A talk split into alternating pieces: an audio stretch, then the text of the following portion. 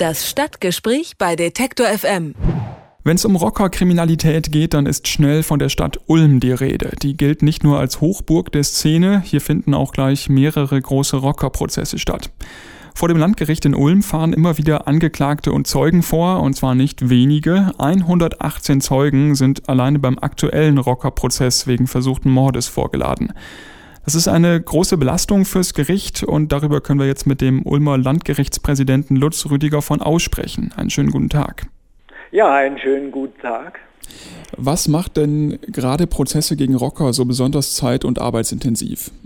Ja, da gibt es sicherlich verschiedene Faktoren. Ähm, zum einen trägt dazu bei, dass mehrere Verteidiger agieren, die teilweise in andere Prozesse eingebunden sind und sich deshalb nicht genügend freistellen können für die Prozesse hier in Ulm, dass die Rockerkriminalität auch geprägt ist durch eine Omerta, ein Schweigegebot.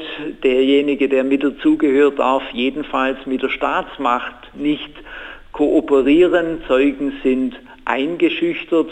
Dazu trägt auch äh, oft die Brutalität des Vorgehens bei, die natürlich auch Abschreckung erzielen soll. Und letztendlich, sagen wir mal, ist die Gesellschaft der Rocker auch dadurch geprägt, dass so eine Art Selbstjustiz gepflegt wird. Mit der Staatsmacht wird nicht kooperiert, sondern die Dinge werden intern geregelt. All dies trägt dazu bei, dass mit diesen Verfahren schwer umzugehen ist. Dass Sie jetzt äh, so eine Häufung solcher Rockerprozesse haben, das zeigt ja, dass es ähm, ein besonderes Rockeraufgebot in Ulm und Neu-Ulm geben muss. Fühlen sich die Leute in Ulm besonders gefährdet?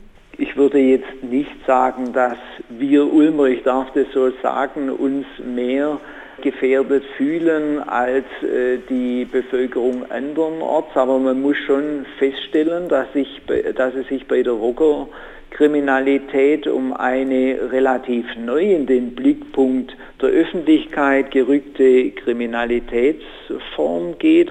Die Kriminalitätsform der Rockerkriminalität scheut bildlich gesprochen das Tageslicht nicht mehr. Sie ist wohl auch ein Spiegel der Entwicklung in der Gesellschaft. Es geht nicht mehr darum, dass sich verschiedene Motorradgangs bekriegen, sondern es geht auch um die Auseinandersetzung unterschiedlicher ethnischer Gruppierungen. Es geht um Fragen der Macht und Vorherrschaft, etwa über den regionalen Betrieb von Bordellen oder über, äh, um die Macht über den Drogen.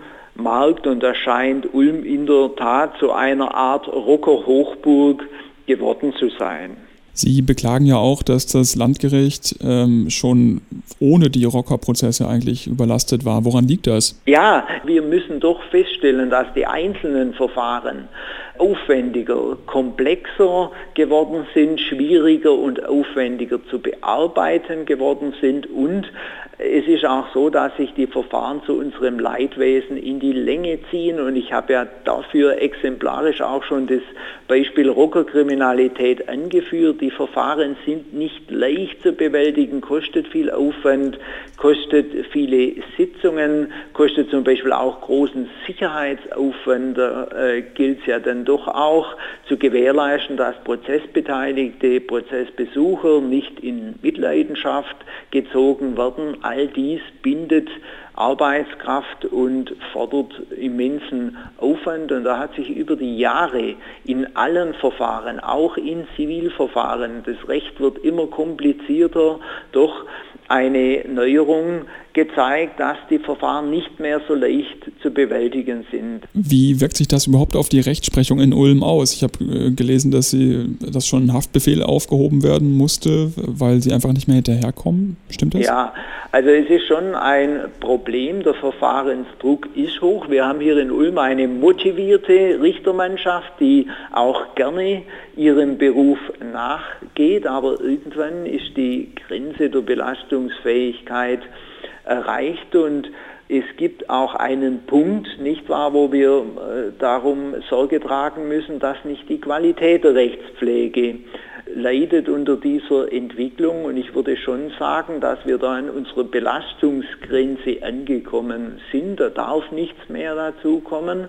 Und vor allem darf es nicht dazu kommen, dass bei der Justiz weiteres Personal eingespart werden muss, so wie es ja auch in der Vergangenheit schon der Fall war, bei allem Verständnis dafür, dass das Land sich gehalten sieht, hier dem Sparzwang Folge zu leisten und die Netto-Neuverschuldung anzustreben, die ja auch in der Verfassung verankert ist. Jetzt muss ich noch einmal nachfragen. Stimmt es denn, dass Sie schon einen Haftbefehl tatsächlich äh, aufheben mussten? Weil Sie ja, es kam, es kam jetzt vor kurzem, ich würde mal sagen vor circa drei Wochen, zu einer Aufhebung eines Haftbefehls aus Gründen der Verhältnismäßigkeit, die ja immer verlangt, dass ein Verfahren auch im Zeittakt bewältigt wird. Allerdings kam es hier nicht zu einer Haftentlassung, so wie es in anderen spektakulären Fällen der Fall war, denn es lag Fall der sogenannten Überhaft vor. Da ist wegen eines anderen äh, rechtskräftigen Strafurteils wird Strafe vollstreckt. Der Betroffene sitzt in Strafhaft und wegen eines weiteren Ermittlungsverfahrens ist Überhaft notiert. Also um diese Überhaft ging es, sodass die Aufhebung des Haftbefehls in diesem Strafverfahren nicht dazu geführt hat, dass der Betroffene auf freien Fuß kam. Eine Haftentlassung fand nicht statt. Das sind auch Fälle, mit denen wir nicht gut leben, aber äh, die Grundrechte und die Verfassung fordern dies. Mit dem Ulmer Landgerichtspräsidenten Lutz Rüdiger van Au habe ich über die Rockerprozesse in der Stadt Ulm gesprochen. Haben Sie vielen Dank für das Gespräch. Ja, ich danke.